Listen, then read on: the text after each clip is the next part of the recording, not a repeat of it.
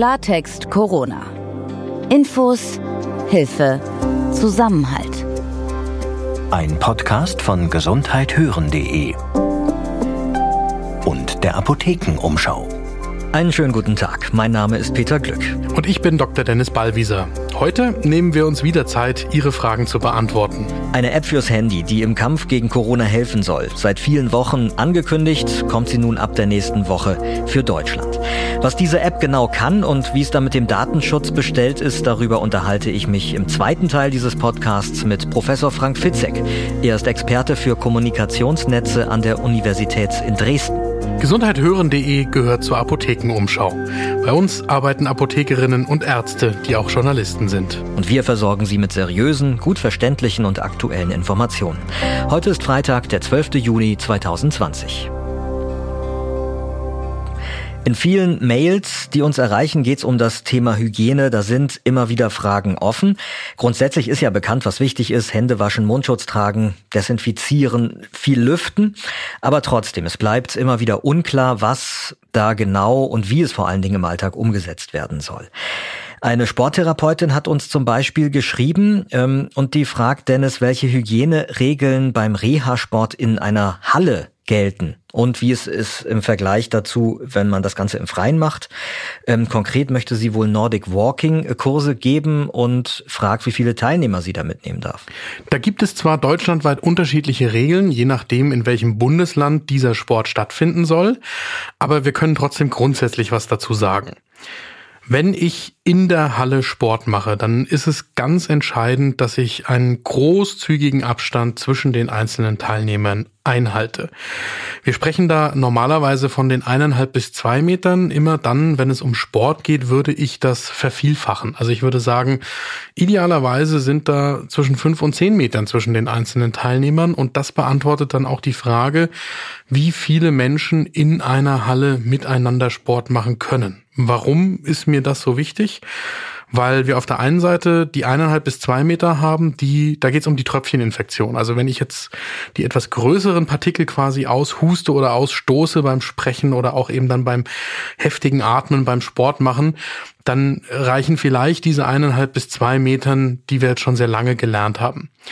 Wenn ich an angestrengten Sport denke, dann reicht vielleicht auch das nicht mehr. Und in jedem Fall reichen sie nicht für das Aerosol, also die feineren Tröpfchen im, im sehr, sehr kleinen, nicht sichtbaren Bereich. Und dann kommt noch was anderes dazu. Dann würde ich in jedem Fall, wenn das möglich ist, auch die Fenster aufmachen, damit es einen Luftzug gibt, damit die Aerosolwolke sich nicht so ausbreiten kann. Bevor wir jetzt zu der Frage nach dem Außenbereich kommen, da kann ich gleich noch eine zweite äh, Hörermail mit unterbringen.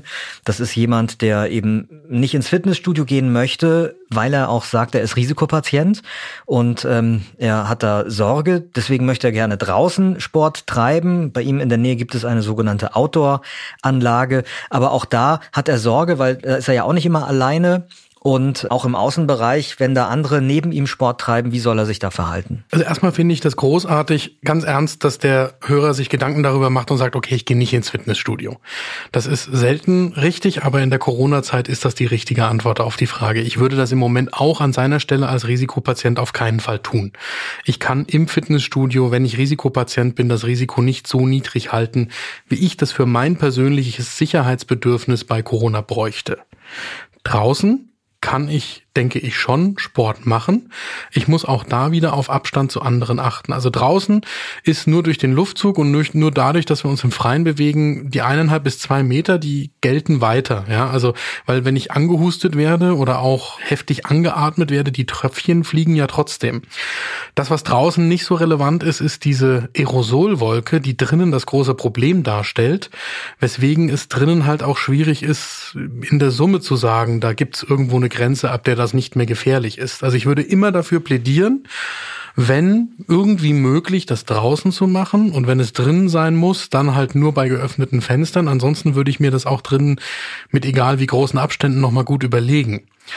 Draußen Minimum die zwei Meter Abstand halten und wenn das jetzt so eine Outdoor-Sportanlage ist, dann sind die ja normalerweise auch so gebaut, dass man im Freien einen gewissen Abstand einhalten kann, je nachdem, an welches Gerät man geht. Ja, also dann muss ich ja vielleicht nicht, wenn das so ein Zirkeltraining ist, vom ersten bis zum achten Gerät die nach Nummern durchmachen, sondern ich gehe halt dann dahin, wo gerade kein anderer ist. Und wenn ich dann wieder an meine grundsätzliche Hygiene denke, dass ich eben mir regelmäßig die Hände wasche, beziehungsweise die Hände desinfiziere und solange ich in der Anlage bin, darauf aufpasse, dass ich mir nicht an Nase, Mund oder Augenschleimhaut fasse, dann kann ich da das Risiko für mich niedrig halten. Das eine ist ja immer dieses Thema mit den Aerosolen, also wenn man halt äh, ausatmet und, und niest und hustet, was dann so ähm, in der Luft steht. Ähm, das andere, was beim Sport ja eine Rolle spielt, ähm, ist auch der Schweiß. Da äh, fragen sich auch diverse Hörer, wie es damit eigentlich ausschaut, inwieweit der ansteckend ist. Und da gibt's auch dann noch eine weitergehende Frage, die zielt auf den Saunabesuch. Auch da eben die Frage, ist es gefährlich, eigentlich in die, in die Sauna zu gehen, also in eine Gemeinschaftssauna mit, in eine öffentliche Sauna halt mit, mit fremden Menschen, bei denen ich halt auch nicht weiß, ob die vielleicht krank sind oder ähm, ist das gar nicht gefährlich? Beim Thema Schweiß kenne ich keine Untersuchungen, die überprüft hätten, ob vermehrungsfähiges Virus im Schweiß vorhanden sein kann. Ähm, wo ich mir vorstellen kann, dass das eine Schwierigkeit ist, ist im Gesicht, wo einfach der Schweiß dann quasi läuft und sich auch mit Speichel beziehungsweise Schleimhautsekret vermengen könnte. Aber das ist alles ein bisschen theoretisch. Ja, also im Kern ist das Gefährlichste beim Sport immer noch der Atem und das, was aus der Lunge und aus den Atemwegen quasi rausgehustet, rausgeatmet, beim Sprechen, beim heftigen Atmen rauskommt. Das ist das, worauf ich mich konzentrieren sollte. Über den Schweiß würde ich mir da weniger Gedanken machen. Und sonst würde ich halt immer schauen, dass ich die Sportarten mache, wenn wir jetzt mal noch vom Saunabesuch weg sind, die Sportarten machen kann, die ich mit sehr, sehr großem Abstand voneinander durchführen kann. Also sowas wie Tennis oder auf Abstand auf einer Wiese irgendwie mit einem Ball spielen oder sowas. Und vielleicht nicht die Dinge tue, die jetzt eine enge körperliche Nähe beim Sport machen auch erfordern. Ja, also das ist ja auch der ganze Gedanke hinter dem, was freigegeben wird und was nicht freigegeben wird. Beim Saunabesuch ähm, ja, ist äh, die, das Thema Luftfeuchtigkeit spielt eine höhere, spielt das irgendwie eine Rolle? Das kann durchaus sein, das weiß ich tatsächlich nicht und ich habe jetzt auch auf die Schnelle keine Untersuchungen dazu gefunden. Mein Gefühl wäre, dass ich im Moment, wenn ich mich zu einer Risikogruppe zählen muss, auf den Saunabesuch vielleicht am besten verzichte. Eine andere Frage, die immer wieder auftaucht, ähm, ist die nach den Hygienevorschriften in Restaurants, die ja jetzt flächendeckend wieder öffnen dürfen, wenn auch unter Auflagen. Ein Hörer schreibt uns, er beobachtet, dass in vielen Gaststätten Gläser nicht mit der Geschirrspülmaschine gespült werden, sondern halt von Hand mit einer Bürste. Er möchte wissen, ob da nicht die Gefahr besteht, dass Viren irgendwie dann am Glas haften bleiben, wenn die mit der Hand gespült wurden. Das eine ist, wo immer es die Möglichkeit gibt, sind Gaststätten im Moment angehalten, auch wenn sie das sonst vielleicht anders machen, Gläser auch in der Maschine zu spülen. Weil wenn in der Maschine eine bestimmte Temperatur überschritten wird, und das sollten eben 70 Grad Spülgänge sein, mindestens, dann wird das Virus auch abgetötet. Das zweite ist, dass man auch mit der Hand die Gläser so spülen kann, dass das Virus mit ausreichender Wahrscheinlichkeit, wenn es denn am Glas gewesen ist, auch heruntergespült wird. Die Viren sind, äh, die haben eine, eine Lipidhülle, eine Fetthülle und die ist angreifbar durch Spülmittel, das was in den Spülmitteln drin ist, diese Tenside, was da drauf steht. Ähm, wenn man das richtig macht, bei einer ausreichenden Temperatur, also auch hier wieder so Minimum 45 Grad beim Handspülen, umgekehrt auch nicht zu heiß, das geht ja nicht, sonst kann man die Hände da nicht mehr reintun zum Spülen, ähm, dann ist das ausreichend, äh, das Virus auch da hinunter zu bekommen. Man muss sich wieder vergegenwärtigen, also es muss jemand, der das Virus hat, das Glas quasi mit dem Virus kontaminiert haben und dann muss es unzureichend gespült werden und dann muss ich so daraus trinken, dass ich das Virus aufnehme. Das ist ein möglicher Infektionsweg, nicht der wahrscheinlichste und das erklärt vielleicht auch, weshalb es bis heute keine Berichte gibt, wo mit einigermaßen Sicherheit wahrscheinlich ist, dass genau das der Infektionsweg war. Jetzt wiederum, wenn ich mich zu einer Risikogruppe zähle und wenn ich davor Angst habe, dann ist das vielleicht der richtige, die richtige Erinnerung und der richtige Gedanke im Kopf, dass ich im Moment auf einen Gaststättenbesuch einfach noch verzichte. Ein Hörer hat eine Frage, ähm, die mit einer Idee verknüpft ist zum Thema Desinfektion. Also Er schreibt, in Desinfektionsmitteln sei ja ca. 70 Prozent Alkohol enthalten, die die Viren abtöten. Und da fragt er sich, ob es dann nicht vielleicht sinnvoll wäre, einfach vorsorglich ähm, jeden Tag den Mund auszuspülen mit hochprozentigem Alkohol, um Rachen und Mundhöhle damit zu benetzen. Die Frage ist deshalb interessant, weil dahinter so eine Vorstellung steckt von, wie das Virus in den Körper kommt und wie man sich mit Covid-19 ansteckt, die, glaube ich, bei vielen Menschen im Kopf so vorhanden ist und die aber eben leider nicht das ganze Problem erfasst. Also es geht nicht nur darum, den Mund, die Mundhöhle und die Mundschleimhaut oder den vorderen Teil der Nase irgendwie zum Beispiel zu desinfizieren, weil das das Problem nicht löst, wie SARS-CoV-2 in den Körper gelangt. SARS-CoV-2 wird angeatmet, ja, wird eingeatmet und lässt sich irgendwo auf den zugänglichen Schleimhäuten nieder. Das kann in der Nase sein, das kann im, im Mundrachenraum sein, das kann auch in den tieferen Gegenden der, der Bronchien der Lunge schon sein, je nachdem, was ich wie tief einatme. Und dann ist entscheidend, dass quasi eine ausreichende Virusmenge da ist, die dann in die Zellen reingehen kann, sich da vervielfältigen lassen kann. Also aus dem Grund schon einmal kann das so nicht funktionieren. Das andere ist, das wäre quasi eine punktuelle Desinfektion meiner, meiner Schleimhaut, wenn das so gehen würde. Und das hilft ja nicht, wenn ich dann entweder eine halbe Stunde vorher oder eine halbe Stunde nachher jemanden begegne, der gerade das Virus ausscheidet und mich damit ansteckt. Also ich müsste quasi ansonsten die ganze Zeit meine Schleimhäute desinfizieren. Das ist nicht praktisch, das ist unter Umständen dann auch schädlich. Dann noch ähm, eine Frage, die für die Menschen interessant ist, die jetzt schon wieder ans Reisen denken, auch ein bisschen weiter weg. Eine Hörerin möchte nämlich wissen, ob sie im Flugzeug eine bestimmte Maske verwenden soll, ob es da irgendwelche Empfehlungen gibt, die sich davon unterscheiden, was man hier am Boden machen soll. Grundsätzlich nicht. Also die Empfehlung ist in jedem Fall eine Maske zu tragen und äh, meine Empfehlung wäre auch, das den gesamten Flug über zu tun und die nach Möglichkeit auch nicht abzunehmen. Es gibt von der WHO die Empfehlung, dass das dreilagige Masken sein sollten, damit die halt eine höhere Filterwirkung haben und vielleicht tatsächlich eine Schutzwirkung auch beim Einatmen haben. Und ansonsten gibt es Untersuchungen tatsächlich über den Luftfluss in Flugzeugen, da wird die Luft an der Seite angesaugt und auch an der Seite abgegeben von der Klimaanlage im Flugzeug. Und deswegen ist es entscheidender eigentlich, seitlich einen Abstand zum nächsten Sitznachbarn zu haben, was häufig nicht realisierbar ist, als zum Beispiel nach vorne oder nach hinten. Ja, also die Ansteckung in einem Flugzeug würde weniger über mehrere Sitzreihen hinweg stattfinden, sondern eher quasi seitlich in dem Flugzeug. So verfolgt man quasi auch äh, Infektionswege im Flugzeug danach.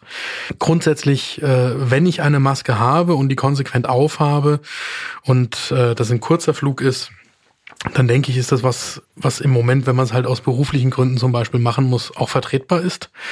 Von langen, gerade auch jetzt Freizeitgetriebenen, also Urlaubsreisen, die mich ins Flugzeug zwingen, würde ich in der aktuellen Situation ehrlich gesagt absehen. Damit kommen wir zum Thema zwei in unserem Podcast heute. Die Corona-Warn-App fürs Handy. Die wurde wochenlang diskutiert und angekündigt. Jetzt kommt sie wohl tatsächlich. Und das Ziel ist folgendes. Nutzerinnen und Nutzer sollen Bescheid bekommen, wenn jemand an Covid-19 erkrankt ist, mit dem sie in der letzten Zeit Kontakt hatten. Und dann weiß man, jetzt sollte ich mich wahrscheinlich testen lassen oder vielleicht sogar in Quarantäne gehen. Die Hoffnung ist da, ähm, Infektionsketten schon ganz früh zu erkennen und durchbrechen zu können. Aber wie das Ganze technisch genau funktioniert, was die Voraussetzungen sind, um so eine App zu installieren und wo möglicherweise auch Schwächen liegen. Das will ich jetzt gerne wissen von Professor Frank Fitzek von der Universität in Dresden. Er ist Professor für Kommunikationsnetze und er hat das Unternehmen mitgegründet, das die ursprüngliche App mitprogrammiert hat. Herr Professor Fitzek, vielen Dank, dass Sie heute bei uns da sind und äh, ein bisschen erklären, womit wir es hier zu tun haben. Ja, sehr gerne. Also grundsätzlich, ähm, es wird ähm, vermutet, dass ähm, so eine Corona-App ähm, helfen könnte, die Leute schneller zu informieren und Infektionsketten zu verkleinern. Inwieweit das richtig ist, das müssen die Virologen sagen. Wir können nur sagen, was so eine App eigentlich machen könnte. Und in der Diskussion sind verschiedene Ansätze und hier in Europa ähm, haben wir verschiedene Ansätze auch favorisiert. Vielleicht können wir mal ganz am Anfang beginnen für unsere Hörerinnen und Hörer. Erstmal die Frage, ähm, wo werde ich diese App eigentlich finden? Also wo kann ich die runterladen? So im ganz normalen App Store meines Handys oder muss ich da auf eine bestimmte Homepage gehen? Nein, nein, das wird im App Store ähm, von den bekannten Google oder ähm, Apple vorhanden sein. Und äh, wenn ich die dann runtergeladen habe, muss ich dann ja vermutlich irgendwelche Daten von mir preisgeben, oder? Genau. Und da unterscheiden sich jetzt die verschiedenen Apps, die man ähm, runterladen kann. Ähm, zum Beispiel in Asien gibt es die Apps sozusagen, dass die Leute zentral ähm, getrackt werden, sagt man dazu. Das heißt, man weiß genau die Position über die GPS-Daten, wo Leute sind. Und das ermöglicht natürlich eine sehr genaue Analyse der Daten. Allerdings hat das auch einen Nachteil, weil natürlich dann die Leute auch sehr viel Daten preisgeben. Und darum ging es hier in Deutschland, als es darum ging, wie machen wir unsere App, ging es in erster Linie darum, wie können wir die Daten der Leute da draußen eigentlich schützen und trotzdem noch diese Infektionsketten unterbrechen. Und wie macht man das?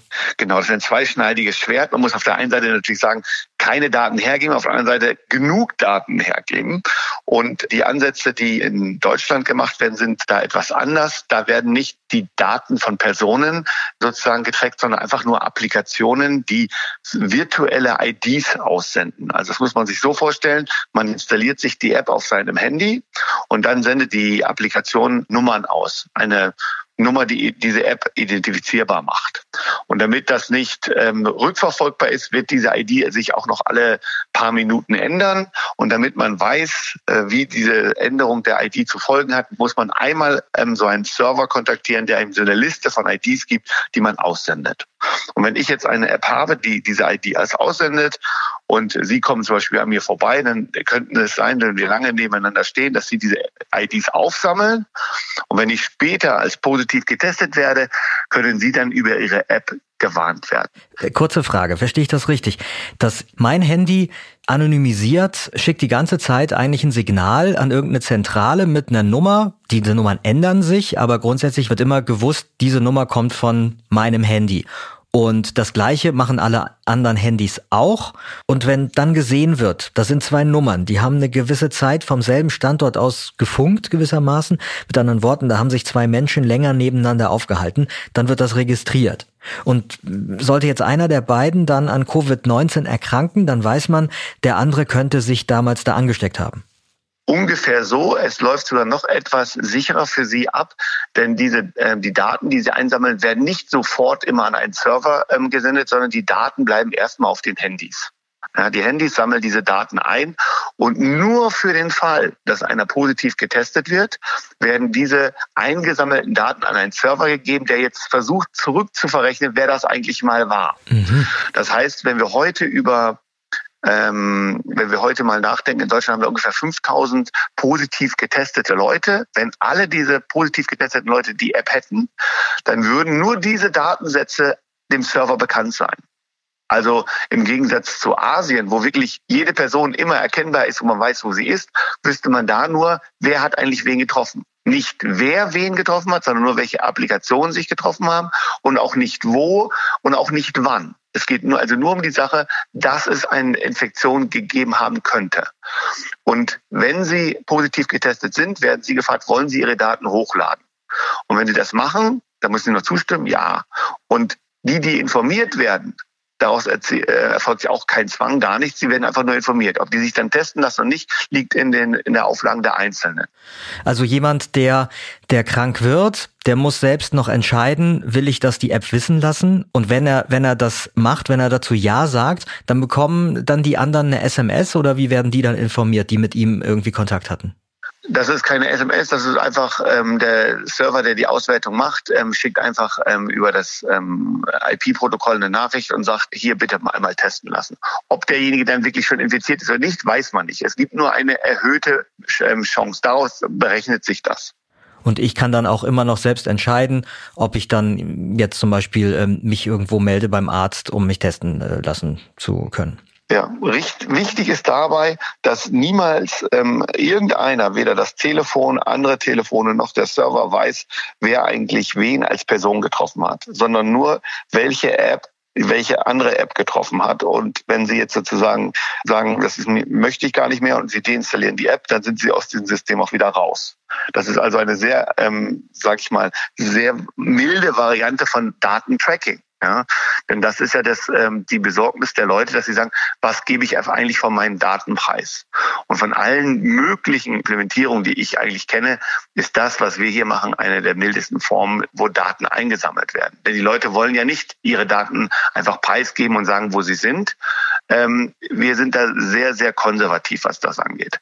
Die Frage ist, ob dieses konservativ da sehr gut ist oder ob man sagen könnte, vielleicht könnten wir auch ein bisschen mehr Daten ähm, freigeben, weil das wird den Virologen wieder helfen. Zum Beispiel, welche Postleitzahl ist immer ein gutes Beispiel. Ne? Sollte man die mit angeben, ja oder nein? Im Moment ist es nicht so. Aber wenn man wüsste, die Postleitzahl, wo so etwas passiert, könnte man auch relativ schnell lokale ähm, Restriktionen aufheben oder einführen und nicht immer über die gesamte Republik oder ein ganzes Bundesland etwas machen.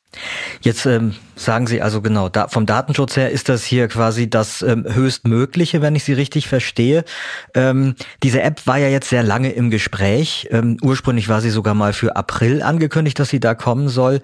Ähm, warum hat die Entwicklung jetzt hier so lange eigentlich gedauert? Die Problematik daran liegt eigentlich nicht in der Entwicklung dieser App. Die Entwicklung der App war relativ ähm, schnell vorangeschritten. Es haben sich sehr viele Leute gerade im Berliner Gebiet, äh, der Fraunhofer führend gemacht mit verschiedenen kleinen Firmen, die sie gesagt haben, wir bauen diese App relativ schnell zusammen. Und ähm, das war auch relativ schnell fertig. Man hätte eigentlich auch da schon seine App haben können. Es gab kleinere ähm, Probleme in technischer Natur, die betraf aber nur die Apple-Phones. Ähm, die iPhones haben ein Problem, dass sie ähm, sozusagen nicht im Hintergrund laufen können. Das heißt, ähm, dass sie nicht, ähm, ohne dass sie die App wirklich aufmachen, ähm, diese Daten einsammeln könnte. Da gab es aber Gespräche mit Apple, das zu ermöglichen. Und das andere war eigentlich eine, ähm, sage ich mal, wiederkehrende Diskussion in Deutschland. Äh, welche Daten wollen wir eigentlich herausgeben? Oder die Lösung sei nicht sicher. Ja, das heißt, es wurde sehr viel zerredet. Ähm, es gab auch, sage ich mal, von vielen Seiten Störfeuer, die gesagt haben, das ist eine äh, Person-Tracking-App und so hieß sie ja auch. Das ist natürlich auch einer der Fehler gewesen.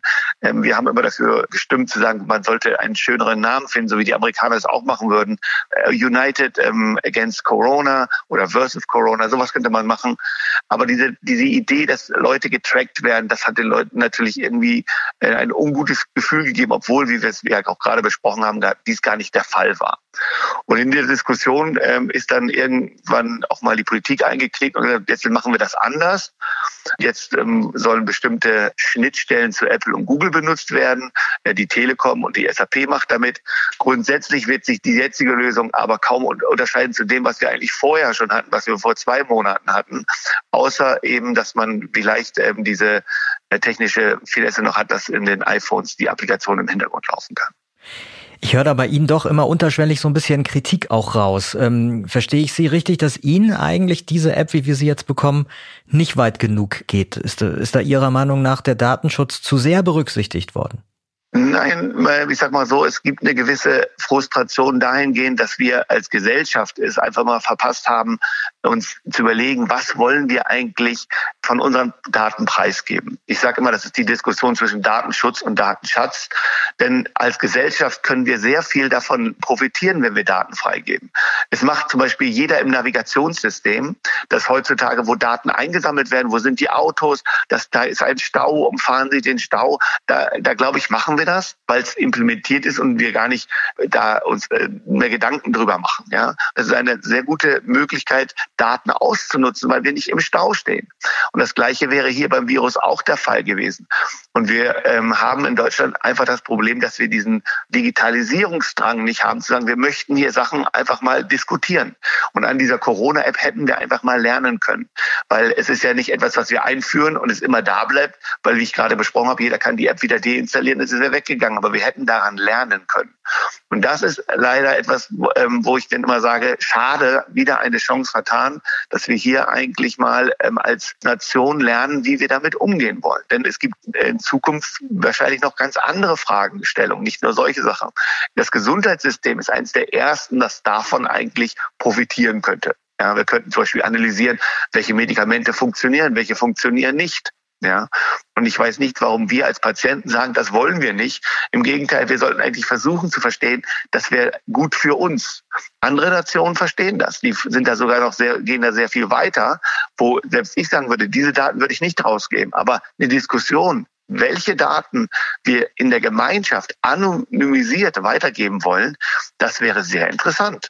Ja, ähm, es gibt einen Organspendeausweis. Warum gibt es eigentlich keinen Datenspendeausweis? Nach dem Motto, nachdem ich äh, gestorben bin, könnt ihr alle meine Daten auswenden, alle meine Gesundheitsdaten meinetwegen. Dass dann zum Beispiel man weiß, was ist da eigentlich passiert. Und nur die große Anzahl von Daten wird uns helfen. Das sieht man jetzt bei den Virologen, die, ähm, wenn die ihre Paper veröffentlichen, die haben immer so Fallzahlen von 50 manchmal, wenn es um Kinder geht, bis hoch 2000. Wir sind aber 84 Millionen. Und wenn wir diese Daten gut auswerten, dann könnten wir dieser Gesellschaft sehr viel helfen. Wie viele Menschen müssten denn diese App jetzt eigentlich runterladen und benutzen, damit das sinnvoll ist, damit da auch der gewünschte Effekt eintritt? Da ist immer die Frage, was genau ähm, soll ähm, gemacht werden. Also damit es dem Einzelnen hilft, sagt man so ungefähr 40 bis 60 Prozent der Leute sollten es installiert haben, damit es sozusagen auch sehr dicht in der Masche ist. Ja, dass man sagen kann, ich habe genügend Geräte da draußen, die mir auch sagen, was da passiert. Andere Fragestellung, wenn man sagen will, ich will, äh, die Virologen würden gerne wissen, wie viele Kontakte es mal gab, etc. pp. Und dass man auch diese Daten auswerten darf, ähm, dann wäre natürlich umso mehr, umso besser. In Frankreich oder Italien, da ähm, wurde in der vergangenen Woche jeweils so eine Warn-App schon veröffentlicht. Sind das Apps, die ähnlich funktionieren wie die in Deutschland? Nein, die ähm, in Frankreich zum Beispiel ähm, macht das sehr viel ähm, restriktiver. Da gibt es viel mehr Daten, die eingesammelt werden. Das ist bei den Italienern, glaube ich, ähnlich. Aber die, die Akzeptanz in der Bevölkerung ist anders. Die Franzosen sind da sehr skeptisch. Die Italiener ähm, haben damit gar kein Problem. Ja, das ist also, wie affin bin ich zur Technologie und auch wie hart bin ich getroffen. Ja, das wird man ganz klar sagen. Die Italiener haben gesehen, was Corona auslösen kann und die Angst vor dem, was da passiert, ist größer als, sagen wir mal, die Skepsis vor dieser App. Ähm, in Deutschland ist gar nichts passiert, also werden die Leute alle sagen wahrscheinlich am Ende des Tages, ach so eine App brauchen wir gar nicht oder es war ja gar nicht so schlimm.